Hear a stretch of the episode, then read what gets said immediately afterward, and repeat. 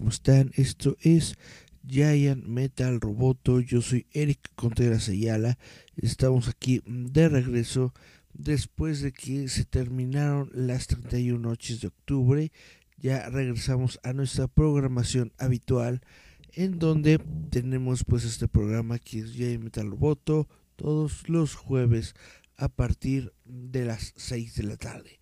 Y bueno, pues antes de comenzar con las noticias ñoñas del día de hoy, estaba yo eh, eh, checando, viendo, analizando el, el chat de la líder familia, ¿no?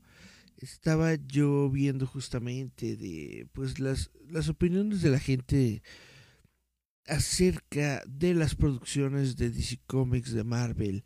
Es muy cómo llamarlo, es muy triste el ver que para el público general, pues las producciones de Marvel se, se han quedado muy estancadas. Eh, vaya.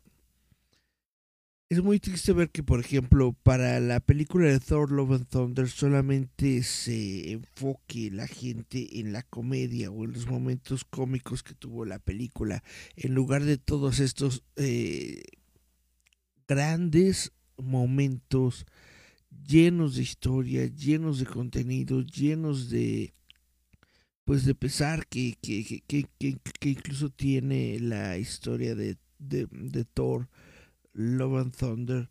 Es una gran película, yo creo que es de lo mejor que ha desarrollado Marvel durante este año, pero parece que a la gente no le importa, la gente simplemente, la gente solamente ve eh, lo que quiere ver, la gente solamente ve la comedia, la gente solamente ve los momentos de los chistes y se acabó. Parece que solamente tienen eh, como, como los caballitos, ¿no?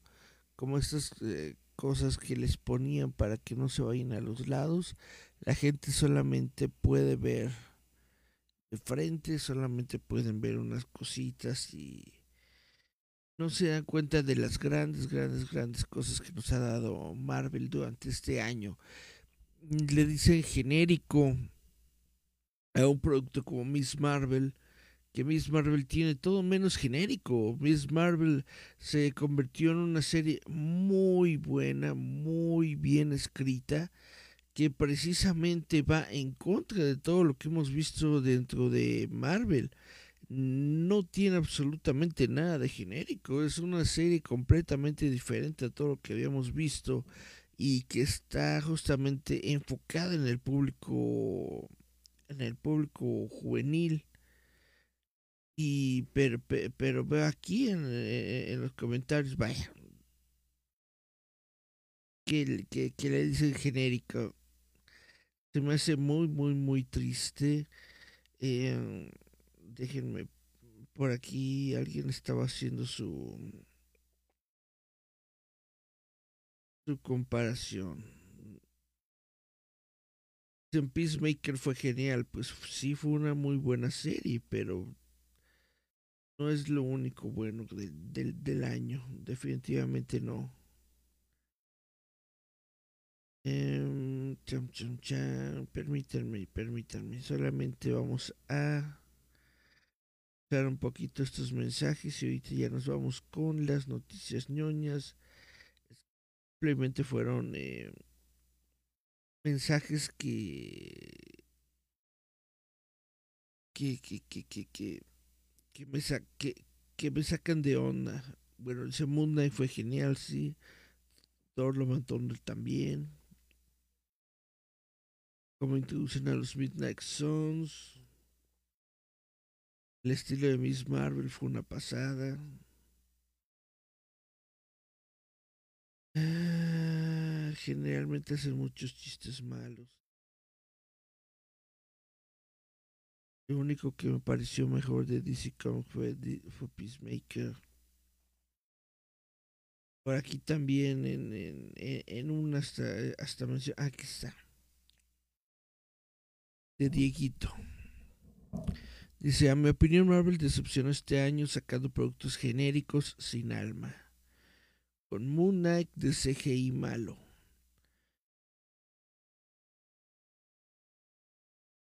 Yo ya quiero ver que, que, que hagas tu CGI, Dieguito. El, el CGI de Moon Knight no estaba absolutamente nada para, malo para nada. Todo chiste sin sentido. Si solamente te, te enfocas en los chistes, no lo entendiste para nada la película. Miss Marvel, decepcionante. Miss Marvel fue una de las joyas del año. Y dice, ni hablar de Morbius. Morbius ni siquiera es de Marvel. Morbius es una producción completamente de Sony. Si te vas a poner a meter aquí a Sony, entonces pues ya... Hablar. Realmente me... Llama mucho la atención la, la, la opinión de la gente en el sentido de que no sé qué están viendo, la verdad. No sé.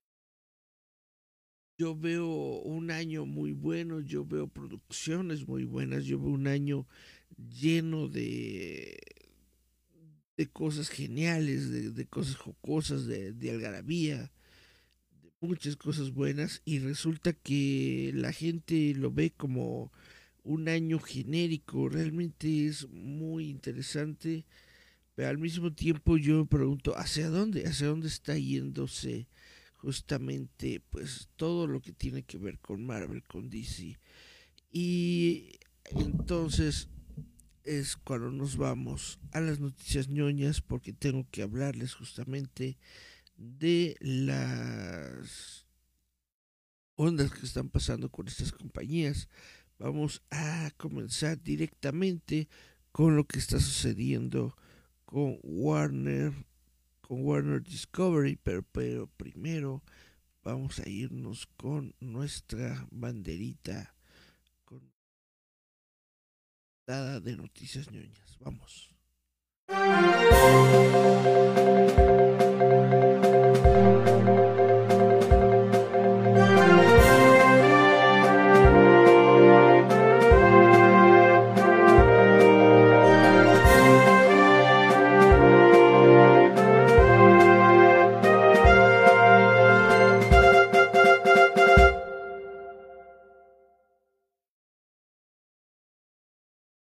Warner Bros. Discovery se enfocará en las franquicias. Todavía tiene los derechos de las películas del Señor de los Anillos, Harry Potter, Superman, por lo que se centrarán en los grandes nombres.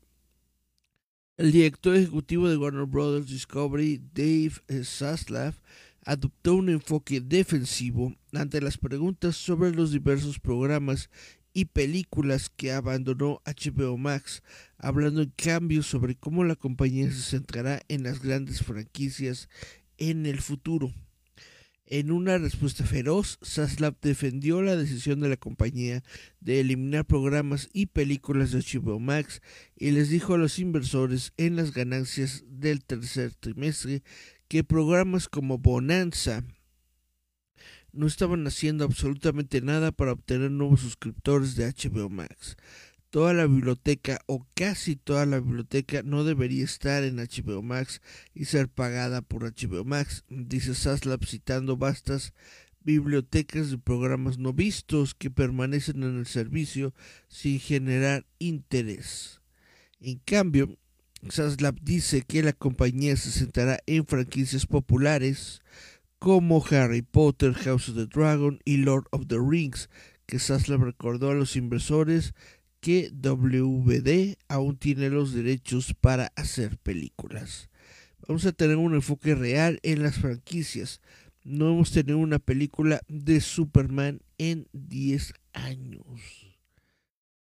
Eh, no hemos tenido una película de Harry Potter en 15 años. Una de las mayores ventajas que tenemos, House of the Dragons, es un ejemplo de eso, Game of Thrones, aprovechando Sex and the City, Lord of the Rings, todavía tenemos los derechos para hacer películas del Señor de los Anillos.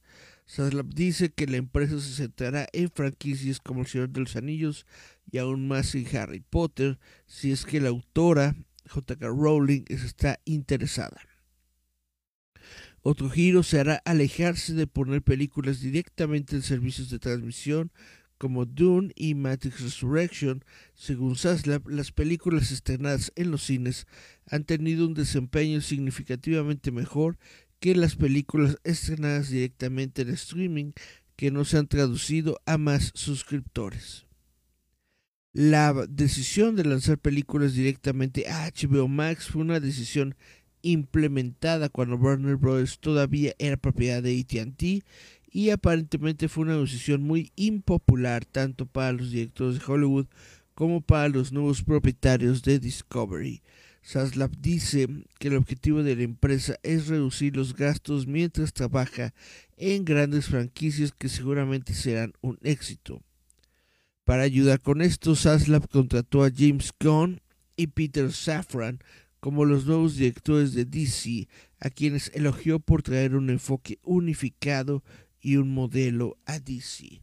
Bueno, por fin tenemos nombres, por fin tenemos eh, a quién echar la culpa, por fin tenemos a alguien que se va a encargar de DC, después de que eh, sacaron a Walter Hamada y después de que hicieron todo un eh, en las instalaciones de DC Comics, por fin la gente puede eh, tener a alguien a quien culpar. Tenemos a James Gunn y a Peter Safran. James Gunn es un director de cine que ha estado por mucho, mucho tiempo involucrado no solamente con el universo DC y con Marvel, sino con eh, películas en general. Ha tenido una muy buena eh, entrega de, de películas en su carrera. Peter Safran, no sé quién es, la verdad. Pero bueno, todo se concentra en lo que ha hecho James Gunn. James Gunn es una persona a la que le gusta mucho pues contar buenas historias. Es una persona a la que le gusta mucho eh, pues, el desarrollo de buenas historias. Entonces puede ser, puede ser que James Gunn sea justamente lo que DC Comics estaba necesitando para poder eh, entrar por fin a esta carrera de a esta carrera de, de películas eh, junto con Marvel. Más que como más que verlos como adversarios más que verlos como lo que hace uno y otro yo creo que tenemos que verlos a los dos como parte de un conjunto. No puede estar uno sin el otro en el sentido de que Marvel necesita Marvel necesita alguien que esté en contra de Marvel, aunque en realidad no estén en contra de Marvel. ¿Cómo, cómo, cómo, cómo expresarlo de una buena forma? Necesita Marvel verse eh, con un rival, a pesar de que en realidad no son rivales porque el cine de Marvel eh, pues al menos en lo que en lo que confiesa la gente o en lo que dice la gente solamente solamente ven los chistes solamente ven las cosas malas realmente no sé. No sé hay que hay que hay que tratar de darle un poco más de contenido a Marvel que sea más eh, entretenido, más lúdico, más interesante para toda esta gente que solamente se queda en lo básico, en lo superfluo, en los chistes y no se da cuenta pues de las historias que están enfrente de su cara, ¿no? Una nueva película japonesa de Godzilla llegará en 2023. La película está programada para de aquí a un año. Toho, la compañía detrás de la creación de Godzilla, ha anunciado una nueva película protagonizada por el Rey de los Monstruos que se estrenará el 3 de noviembre del año 2023. El anuncio fue parte del Día de Godzilla y la cuenta oficial de Twitter de Godzilla compartió un logotipo para la nueva película. Takashi Yamazaki dirigirá el nuevo Godzilla. El cineasta dirigió anteriormente Lupin the Third, The First, Parasite parte 1 y 2 y Dragon Quest Your Story. Esta será la primera vez que Yamazaki dirigirá una película de Godzilla. La nueva película marca la primera de Godzilla de Toho desde Shin Gojira de 2016.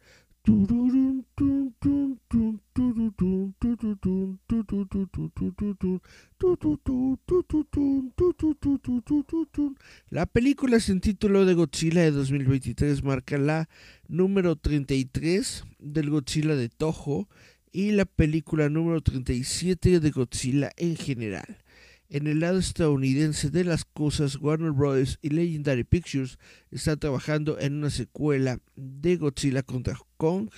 El seguimiento verá a Godzilla y a King Kong unirse para luchar contra una colosal nueva amenaza no descubierta escondida dentro de nuestro mundo.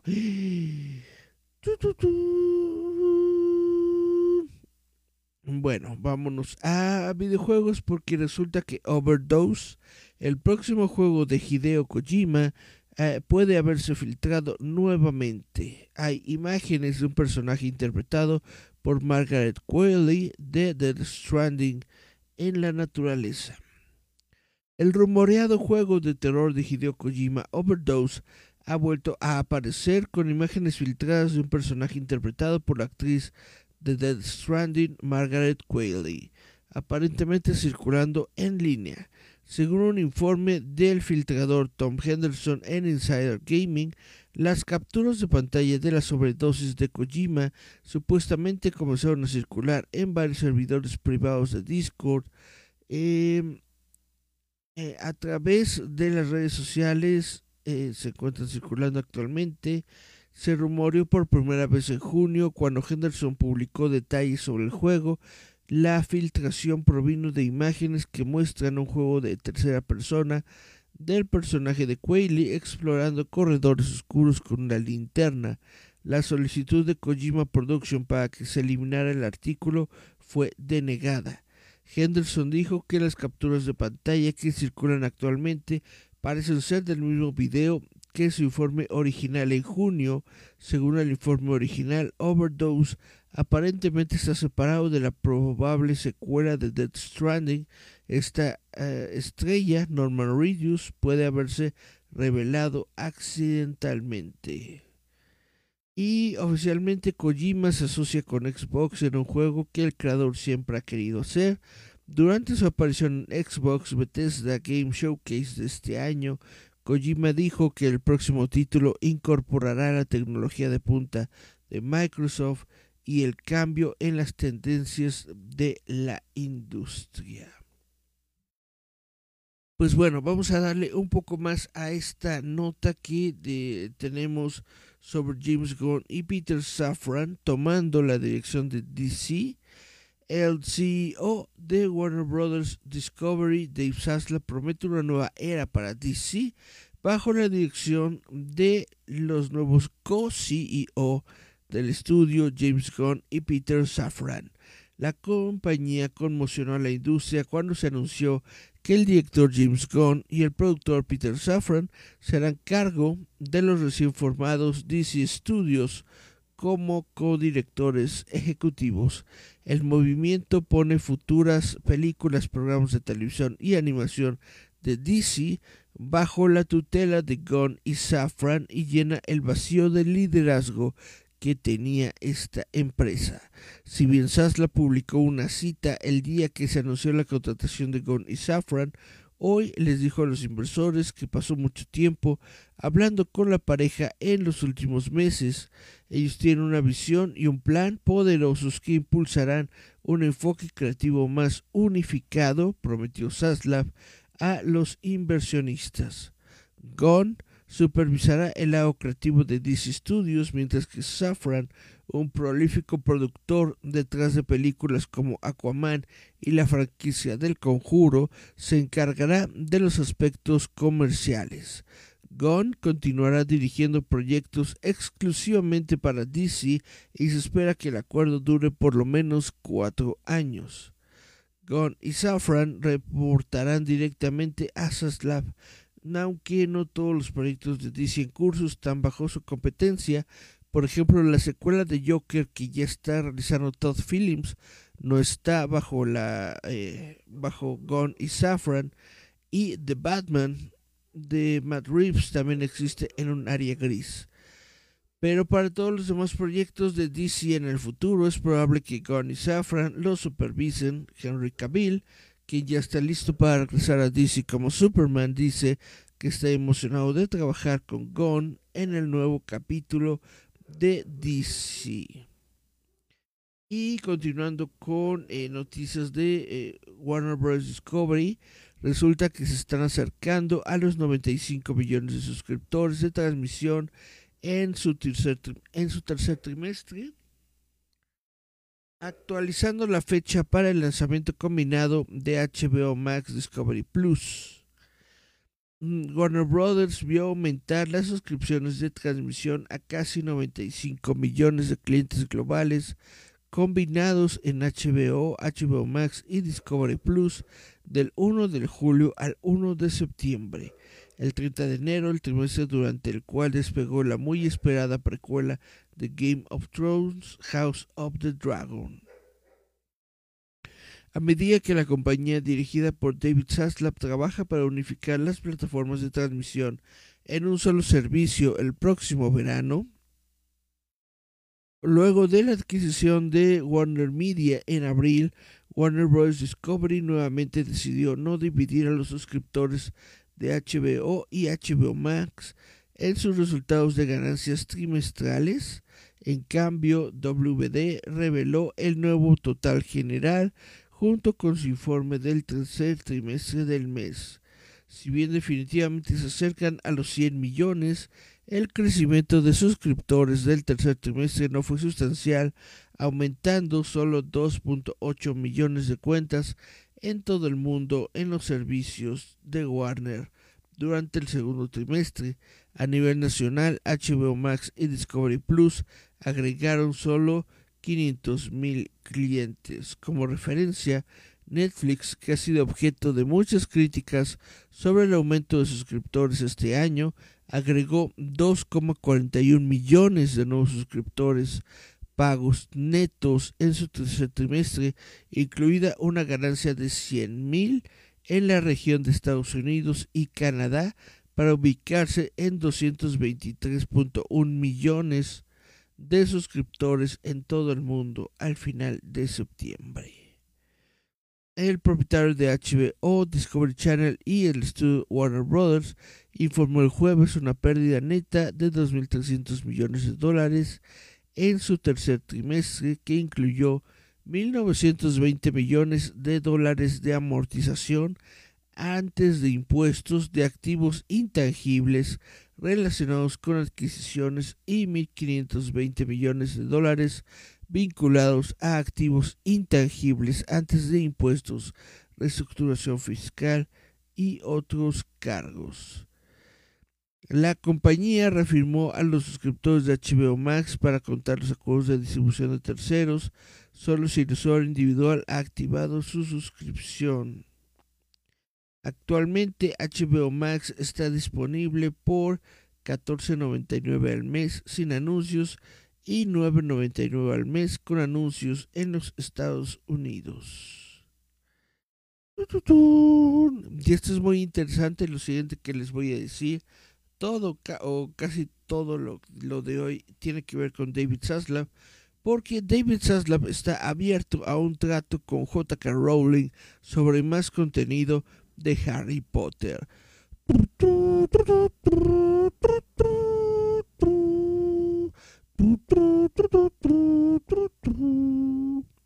El CEO de Warner Brothers Discovery, David Zaslav, mencionó el potencial de hacer algo con la controvertida autora de Harry Potter, J.K. Rowling, sobre otro título de la franquicia del Wizarding World en el futuro durante la llamada de ganancias del tercer trimestre de la compañía este jueves. El comentario se hizo como parte de una larga declaración sobre la importancia de las franquicias como son las películas de DC, Aquaman, Superman, Batman, así como El Señor de los Anillos, Juego de Tronos, Sex and the City. Fue durante esta eh, respuesta que el CEO de Warner mencionó su interés en si podemos hacer algo con JK Rowling sobre Harry Potter en el futuro. Vamos a tener un enfoque real en las franquicias, dijo Saslav en respuesta a una pregunta de un analista de medios sobre cómo el contenido será diferente bajo Warner Bros. Discovery de la era de Warner Media dirigida por ATT y dice que antes no habíamos tenido una película de Superman en 13 años. No hemos hecho una película de Harry Potter en 15 años. Las películas de DC y las películas de Harry Potter generaron gran parte de las ganancias de Warner Brothers Pictures durante los últimos 25 años. Entonces, un enfoque en la franquicia, una de las grandes ventajas que tenemos, House of the Dragon, un ejemplo de eso, Game of Thrones, aprovechando Sex and the City, Lord of the Rings, todavía tenemos derecho a hacer esas películas del Señor de los Anillos. ¿Cuáles son las películas que tienen marcas que son extendidas y amadas en todo el mundo? Saslav continuó.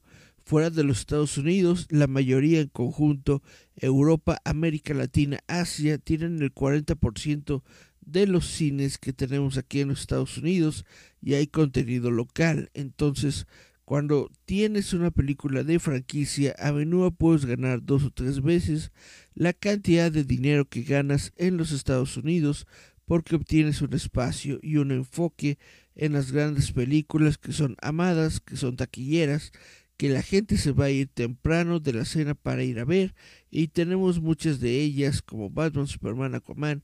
Si podemos hacer algo con Harry Potter, El Señor de los Anillos, ¿qué haremos con Juego de Tronos? ¿Qué estamos haciendo con muchas de las grandes franquicias que tenemos? Estamos enfocándonos en las franquicias. Rowling encendió la controversia por primera vez en junio de 2020 cuando publicó una serie de comentarios en Twitter en los que argumentaba que discutir la identidad de género niega el sexo biológico. Si el sexo no es real, no hay atracción por el mismo sexo, escribió el autor. Si el sexo no es real, la realidad vivida por las mujeres en todo el mundo se borra. El autor eh, continuó duplicando esta misma posición en los años siguientes. A principios de este año, Rowling se peleó en línea con Nicola Sturgeon, la primera ministra de Escocia, por el proyecto de ley de reforma del reconocimiento de género del país, que tiene como objetivo simplificar los medios por los cuales una persona transgénero puede cambiar legalmente su género mediante la obtención de un certificado de reconocimiento de género. El certificado permite que una persona trans reciba un nuevo certificado de nacimiento con su género deseado. Muchos actores de Harry Potter se han opuesto públicamente a Rowling, como Emma Watson, quien respondió a los comentarios anti-trans de la autora diciendo quiero que mis seguidores trans sepan que yo y muchas otras personas en todo el mundo te vemos, te respetamos y te amamos por lo que eres. Daniel Radcliffe publicó una carta abierta proclamando las mujeres transgénero son mujeres. Radcliffe dijo recientemente que hablar en contra de Rowling en 2020 era algo importante. No hay conversaciones activas actualmente con Rowling sobre el desarrollo de otra película de Harry Potter, según una fuente del estudio. Actualmente tampoco hay nada de The Wizarding World en desarrollo activo en Warner Brothers. Esto incluye la franquicia Harry Potter y la propiedad intelectual de Animales Fantásticos. El contenido lanzado más recientemente basado en la IP de Rowling fue la tercera película de Animales Fantásticos, Los Secretos de Dumbledore, en julio. Esto fue precedido por un especial de reunión de Harry Potter, El regreso a Hogwarts, que se lanzó en HBO Max en diciembre pasado, Warner Brothers no ha producido una película de Harry Potter desde que la franquicia original terminó con Harry Potter y las Reliquias de la Muerte, parte 2, en el año 2011. Y pues está muy bien porque desde entonces no hay nada de Harry Potter, no hay nada que puedan ellos producir.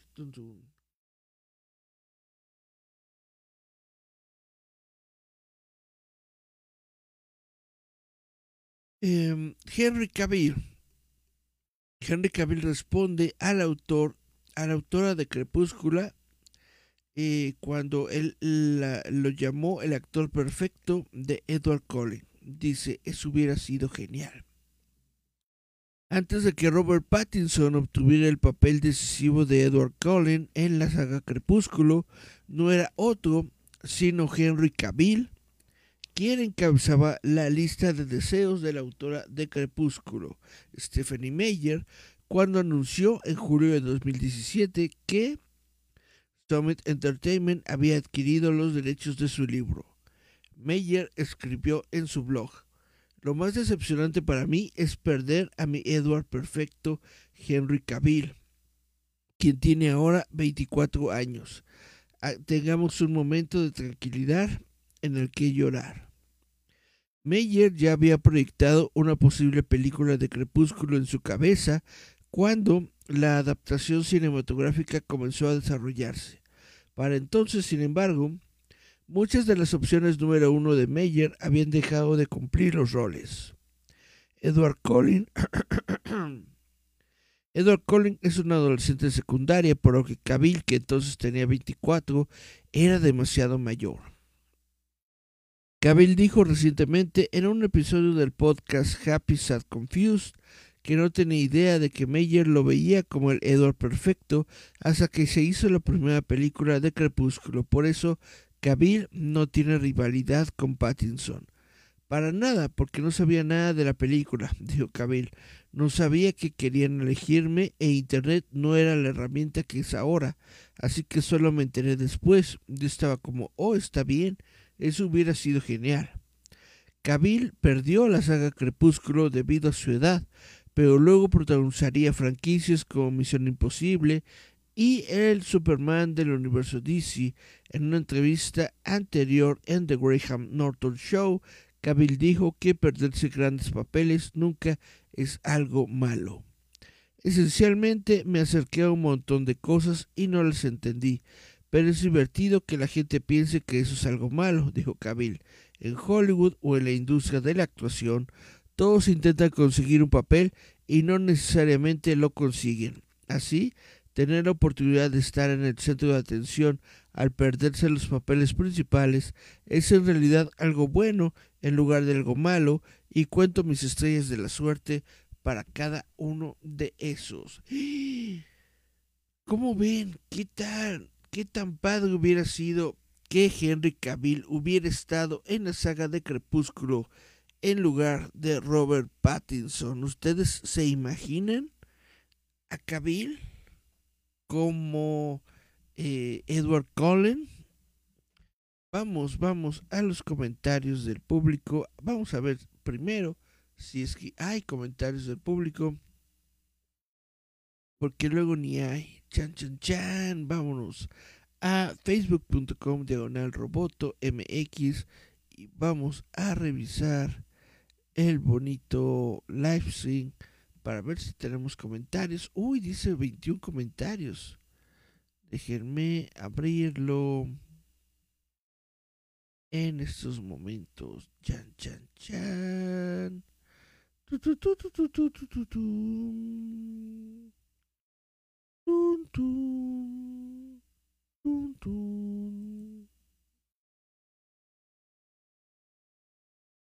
Estoy abriendo disculpará.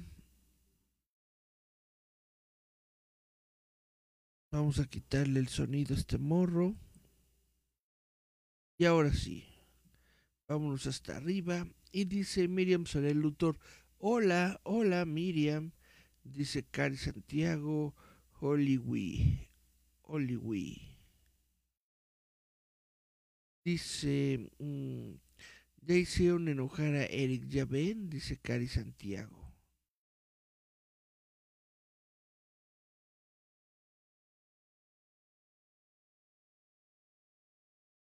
Permítame, dice Sonia y Beth Álvarez Achis dice, ¿por qué se enojó? Dice Miriam sobre el luto, yo no sé de eso, yo solo disfruto lo que me gusta. Dice Jasmine Flores López, buenas, buenas Jazz. Dice Miriam, oye Eric, ¿sabes algo de si es oficial que agregaron a Aubrey Pasa al, al cast de la serie de Agatha? Nada de eso es oficial, eh, Miriam. Todos los reportes de casting que tú veas en internet, ninguno de esos es oficial. Todas esas listas que ves de actores que están dentro de las series de Marvel, nada de eso se ha dado como eh, información oficial, nada de eso, nada, ningún, ni una sola. Dice Cari Santiago, ¿consideras digno de celebrar en grande los 20 años de Harry Potter y la Cámara Secreta? Si son los 20 años del libro, sí. Si son los 20 años de la película, no. Porque el libro es una genialidad, la película me. La película de hecho es muy mala porque está hecha por ese cuate, ¿cómo se llama? Chris Columbus, el, el Cristóbal Colón.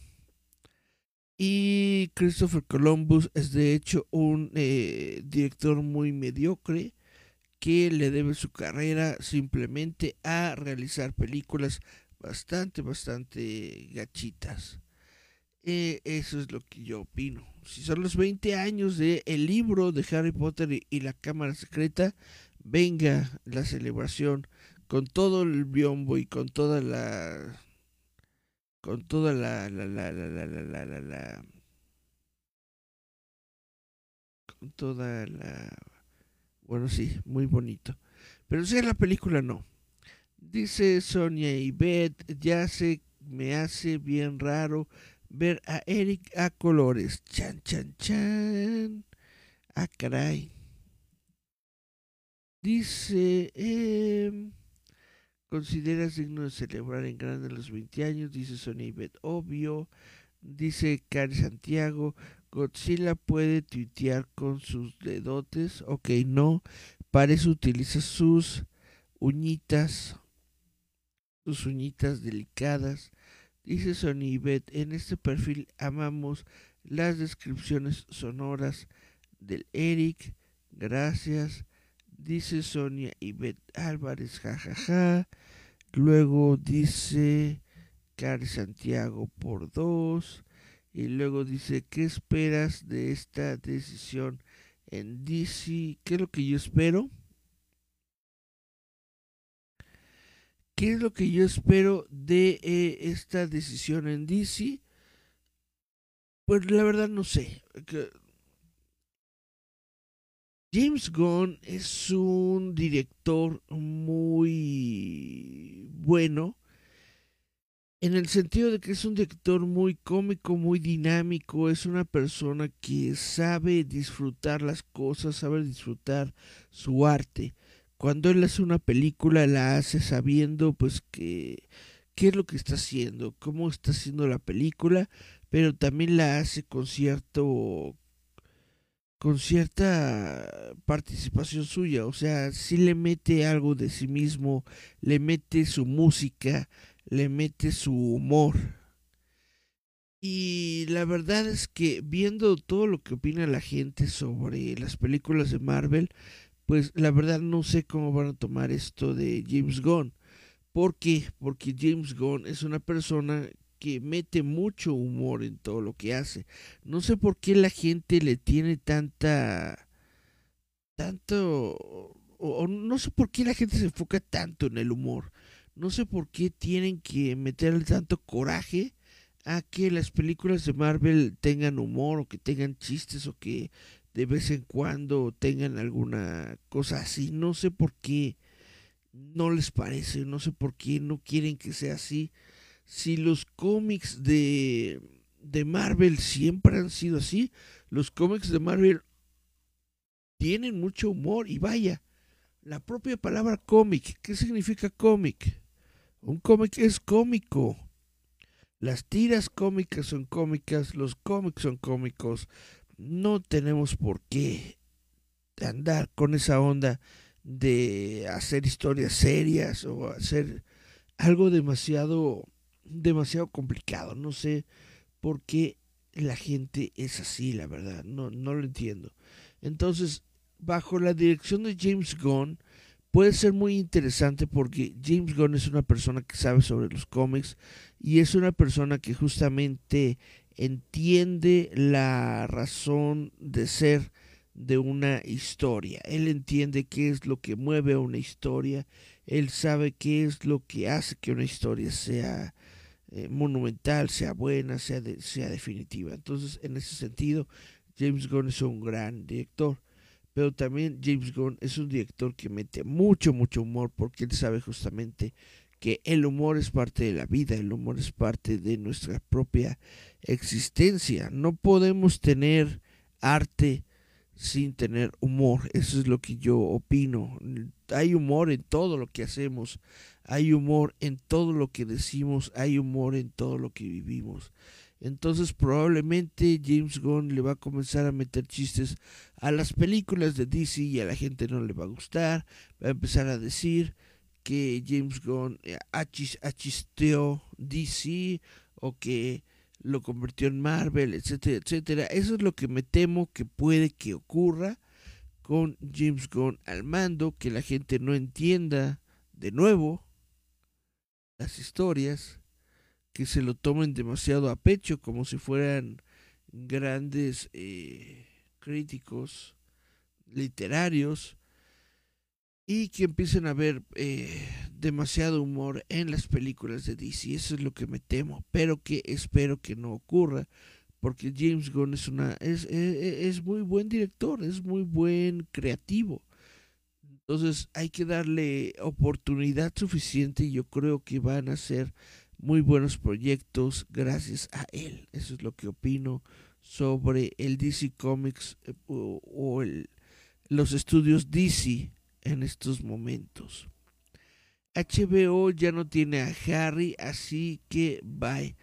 HBO no tiene a Harry porque Warner Brothers lo está vendiendo a el mejor postor porque Warner Brothers es un monstruo sádico que solamente busca dinero, que solamente quiere dinero y va a ponerlo en donde sea que lo pueda encontrar, utilizando justamente a Harry Potter en su caña de pescar, como si Harry fuera un gusanito.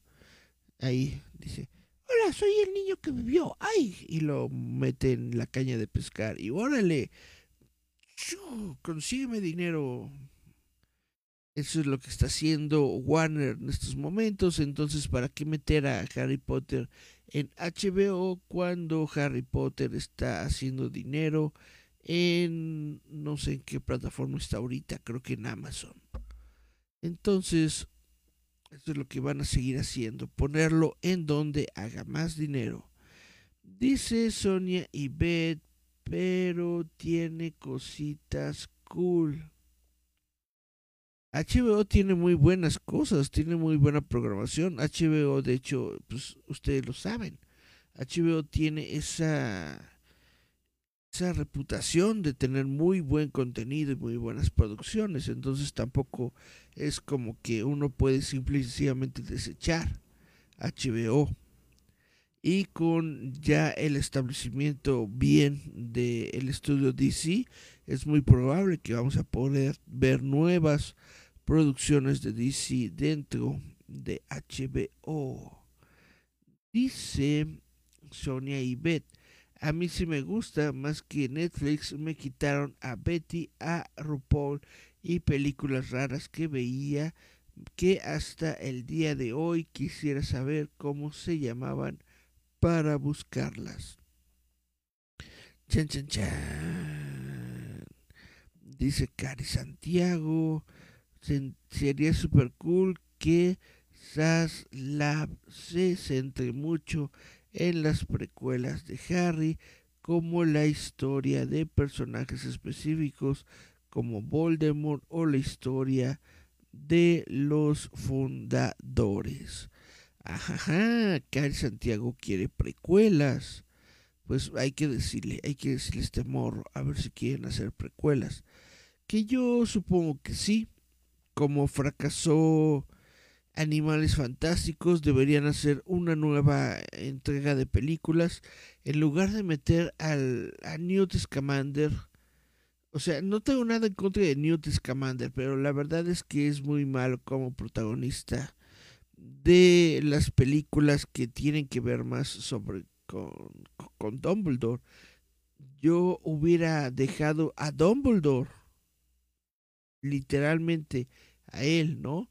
Como protagonista. Hacer la trilogía de Dumbledore, la historia jamás contada.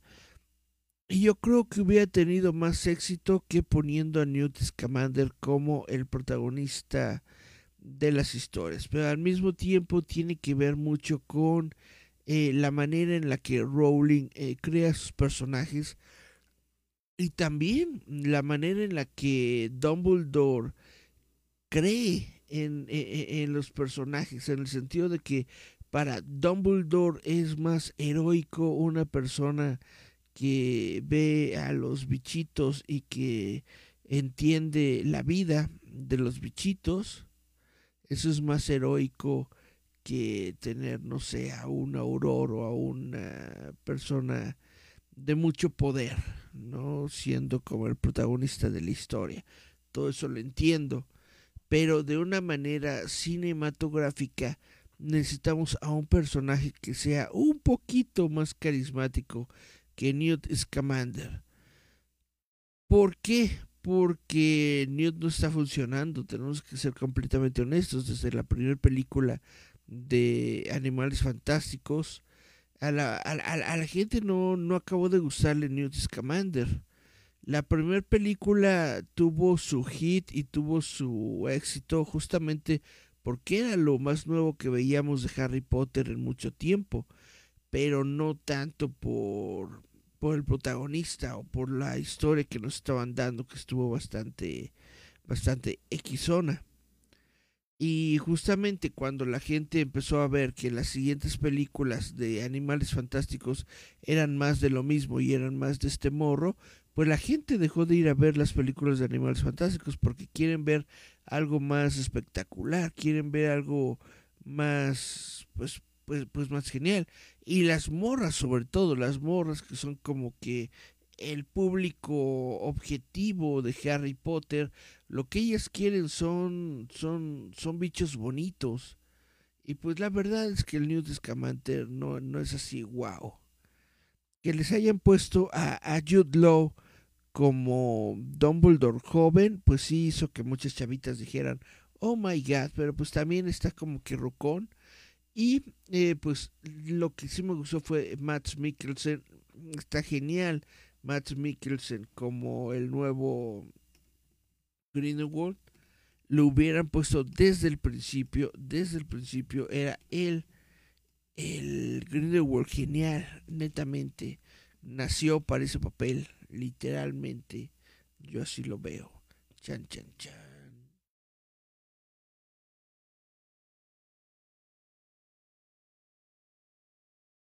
Más comentarios. Dice Sonia y Beth.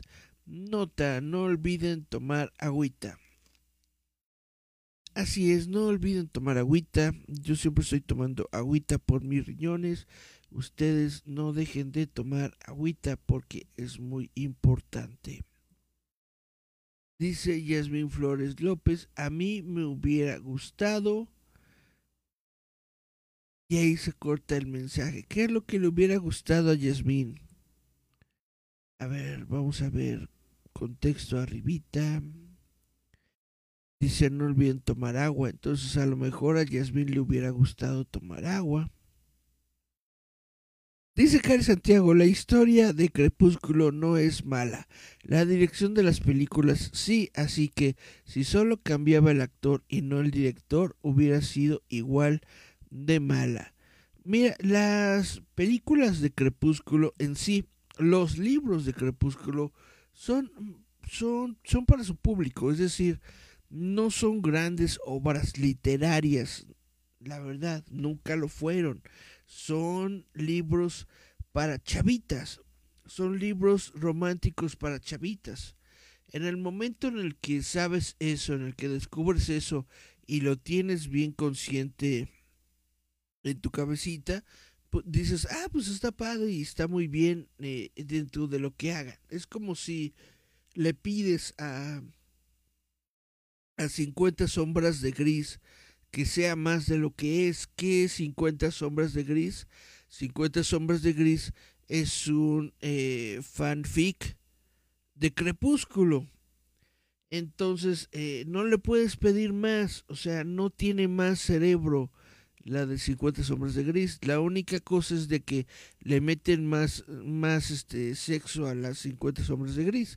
Es básicamente lo que las, lo que un grupo de chavitas hubieran querido ver en Crepúsculo. Querían ver más, más, más pielecita.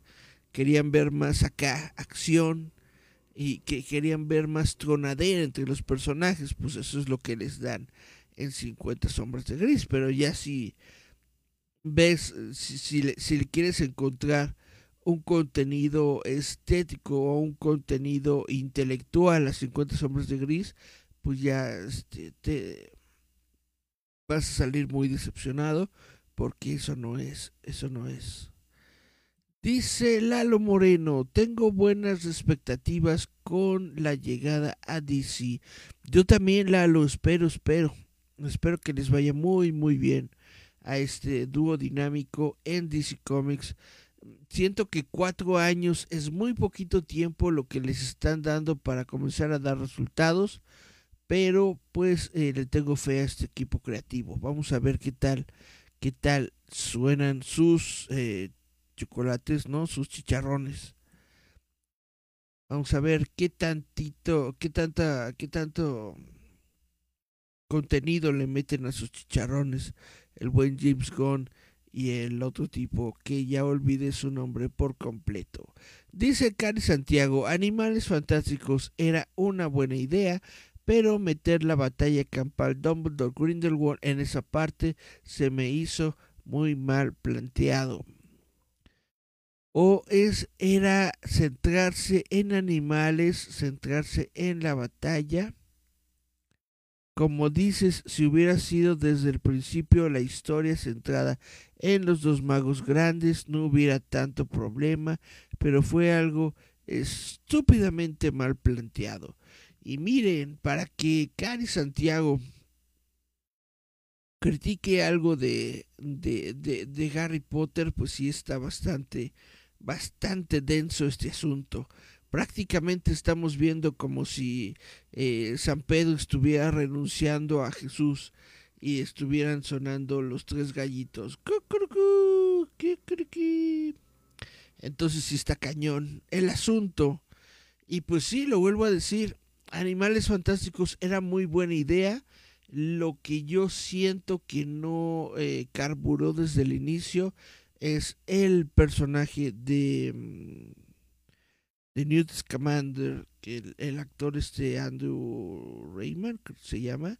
No tengo yo nada en contra de él, pero siento que necesitaba la franquicia un nuevo un nuevo personaje, alguien más que se dedicara a estar en todo ese meollo que no fuera Newt Scamander. A mí me hubiera encantado que eh, en lugar de hacer que toda la eh, trilogía fuera de Newt Scamander, que hubieran metido nuevos personajes cada película y al final se unieran todos como si fuera la, la Orden del Fénix, la Orden del Fénix original. Por ejemplo, ¿no? No sé, la primera película que fuera de Newt Scamander. Y tú, oh, sí, pero, ah, la segunda película, ¿qué tal? Si hubiera sido con la protagonista de Minerva McGonagall. Chan, chan, chan, chan. Y la tercera película que hubiera sido, no sé, con este... ¿A quién se te ocurre? Que hubiera sido... Eh, no sé, pero bueno. Total, que te meten a un nuevo personaje como que resolviendo un nuevo misterio y que todos los misterios en general de la serie estuvieran conectados. Y entonces ya para la cuarta película te dan, ahora sí viene, chan, chan, chan, chan, la Orden del Fénix, ¿no? Y entonces ya se reúnen todos los de las películas anteriores y entonces ya se reúnen con un objetivo principal. ¿Cuál es el objetivo? Detener a Grindelwald. Y entonces así te quedas, ¡ay, güey! Y entonces si, te, si hubiera sido una manera muy genial en mi, de mi parte de, de contar esta historia, pero no, no fue así y pues nos dieron lo que nos dieron. Dice eh, Jasmine Flores López a Henry Cavill en Crepúsculo. Ah, a mí también me hubiera gustado Henry Cavill en Crepúsculo. Estaba muy interesante. Dice Miriam Luthor, ya no trae su calabacita, eh, Gollito. No, porque ya se acabó el Halloween. De momento solamente está eh, tapadito con su eh, con su bufanda de Doctor Who. Estamos esperando al nuevo Who del próximo año del 60 aniversario de la BBC de Londres. Dice Miriam Sorel, ¿para cuándo el gollito navideño? Yo creo que lo vamos a tener en diciembre, en diciembre. Chun, chun, chun. De, em, Miriam Sorel, es para sacar dinerillo. Pues sí, siempre fue para sacar dinerillo, tienes toda la razón. Dice Sonibet Álvarez, Grogu preparado para las primeras heladas. Pues preparado para el clima en general. Ustedes no tienen frío. Yo la verdad es que sí tengo mucho frío. Soy una persona muy friolenta. Yo tengo prácticamente el cuarto cerrado por todas partes y aún así me entra el frío por la ventana porque son unas ventanas de, de, de vidrio, vaya, son unas ventanotas de vidrio y el vidrio pues como ustedes saben es este absorbe absorbe el calor entonces por eso tenemos mucho frío por acá pero pues Eso es todo. Chan, chan, chan. ¿Qué más podemos decir? Em, solamente tenemos esto de mensajes, ya no hay más mensajes. Y bueno, pues entonces espero que les haya gustado el programa de hoy. No estoy enojado, simplemente estaba yo eh, comentando, ¿no? Sobre comentarios que veo yo de la gente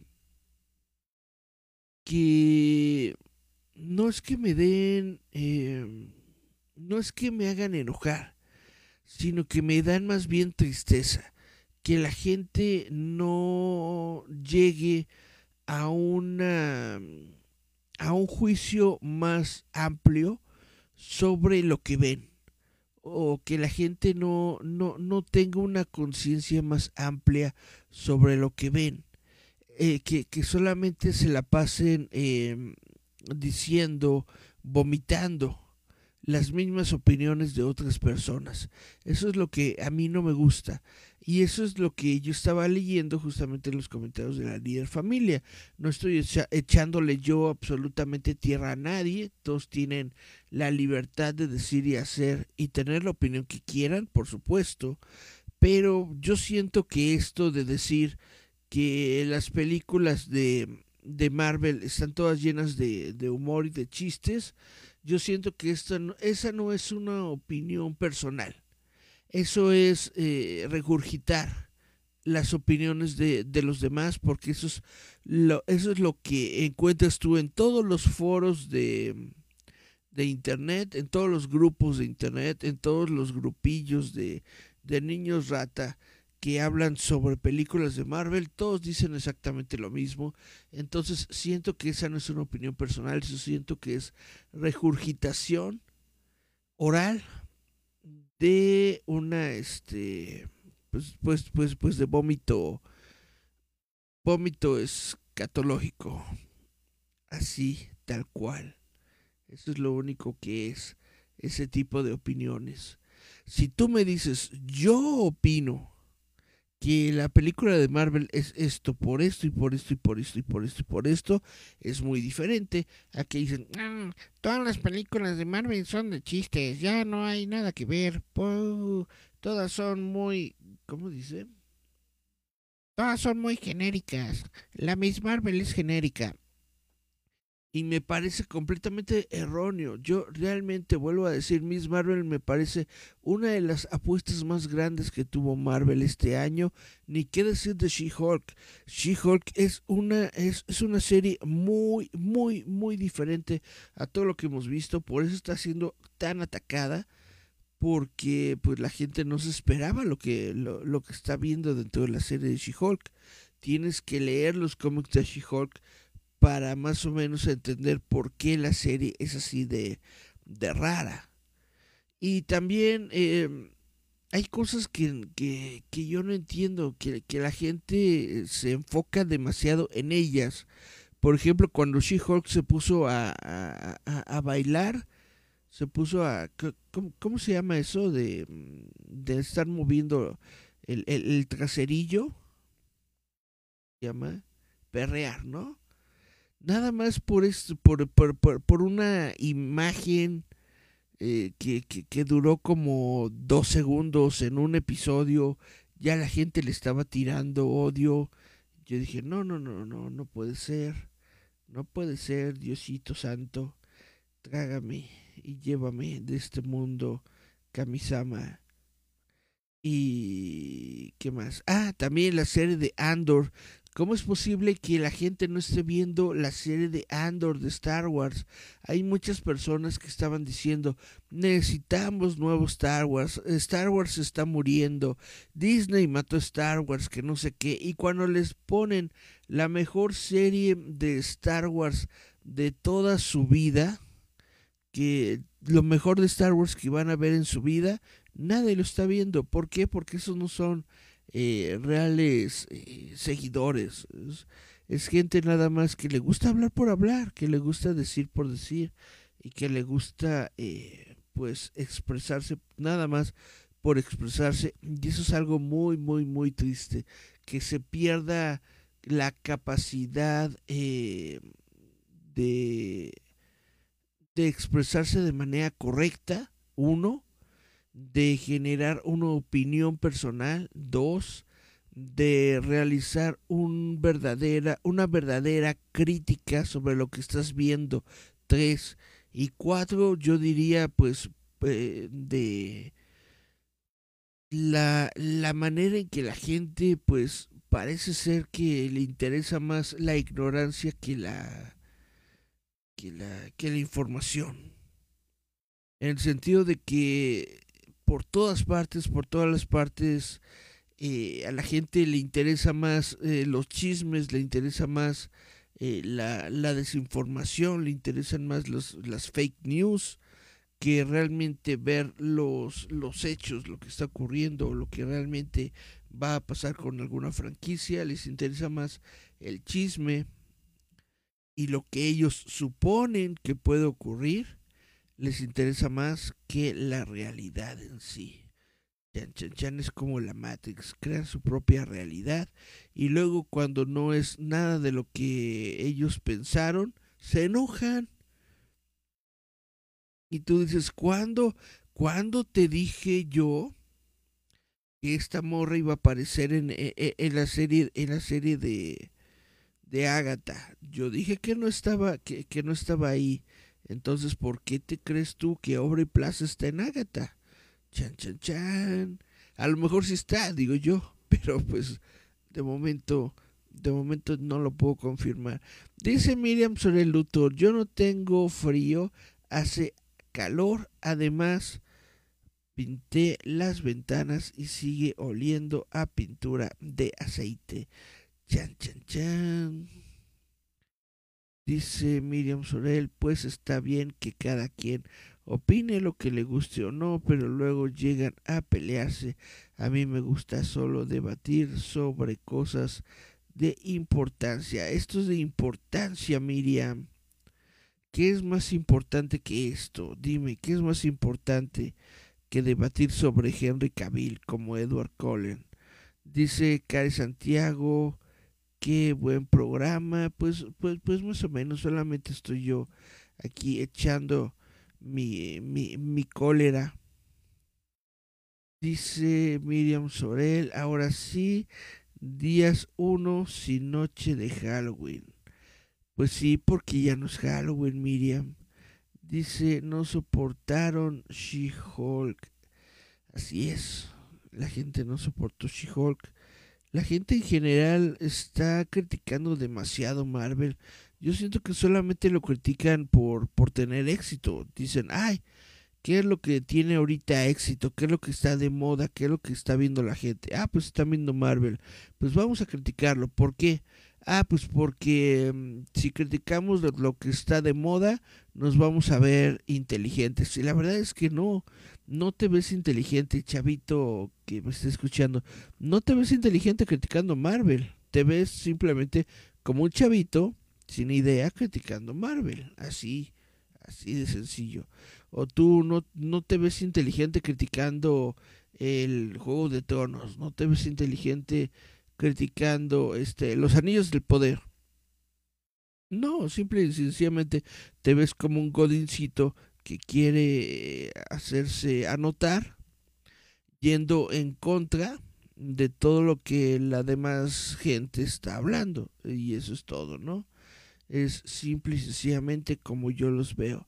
Dice Miriam sobre Luthor, yo no soy fan de Star Wars ni nada por el estilo, pero lo poco que he visto de Andor me ha gustado.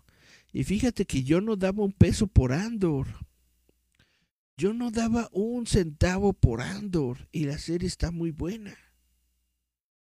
Ahí nomás se las dejo para reflexión es el jueves de reflexión con Eric. Suena musiquita. Y dice Miriam Sorel, lo criticaban, lo critican porque no están sus vengadores. Pues sí, la gente solamente quiere ver vengadores. Pues bueno, eh, eh, eso es lo interesante de, de, la televisión de Marvel, que puedes ver muchos, muchos, muchos personajes que no necesariamente tienen que ser los principales.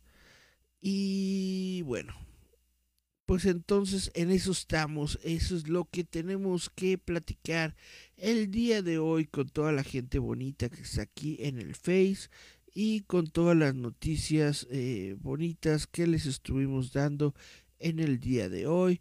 Y pues así resultan las cosas de momento que ya tenemos gente nueva en DC Studios. ¿Cómo les irá? ¿Quién sabe? Chun, chun, chun.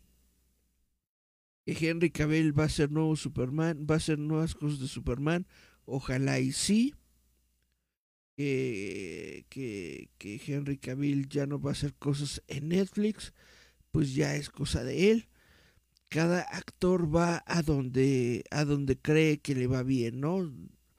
Yo siento que Henry Cavill solamente estaba en Netflix eh, sacando billellito en lo que le salía algo mejor y pues ya salió algo mejor. Entonces por eso dijo bye, bye, bye. Henry Cavill, como, como todo actor, yo supongo, es de los que prefieren eh, dinero de Hollywood que dinero de televisión, ¿no? Porque en Hollywood son millones de dólares y en TV son miles de dólares, ¿no? O a lo mejor nada más un millón de dólares, ¿no? Entonces, siempre, siempre, siempre hay que ver por uno mismo y hay que ver por eh, la cartera. Entonces, está muy bien que Henry Cavill esté buscando sus milloncitos como Superman. Chan, chan, chan. Y bueno,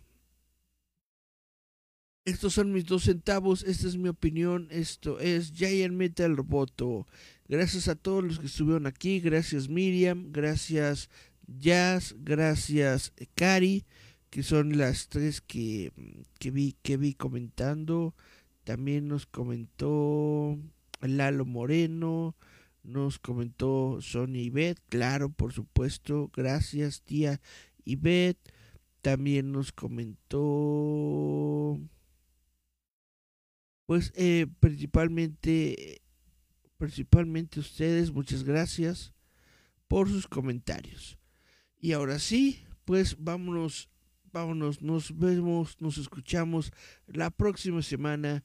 Yo soy Eric Contreras Ayala, esto es Giant Metal Roboto, les recuerdo que hoy jueves a las 9 de la noche en el muro de Gerardo Valdés Uriza vamos a tener el programa de El líder fantasma. Vamos a estar platicando de todas las cosas que nos van a traer para la nostalgia del juguete, que va a ser el evento este 5 y 6 de noviembre en el Futurama. Y después de esto vamos a tener por fin nuestra hora de dibujo en donde podremos ver a Jazz o a Head haciendo dibujitos bonitos justamente durante toda una hora.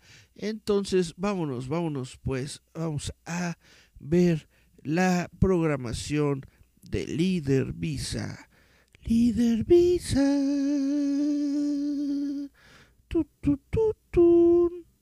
Dice Cari Santiago, excelente programa. Ya extrañamos las noticias ñoñas. Y dice Lalo Moreno. Perdón, Lalo, Lalo Moreno. Saludos, saludos, Lalo. Muchas, muchas gracias por tenerte aquí en la audiencia. Nos escuchamos, vemos la próxima semana. Chavitos, bye, bye, bye. Uh.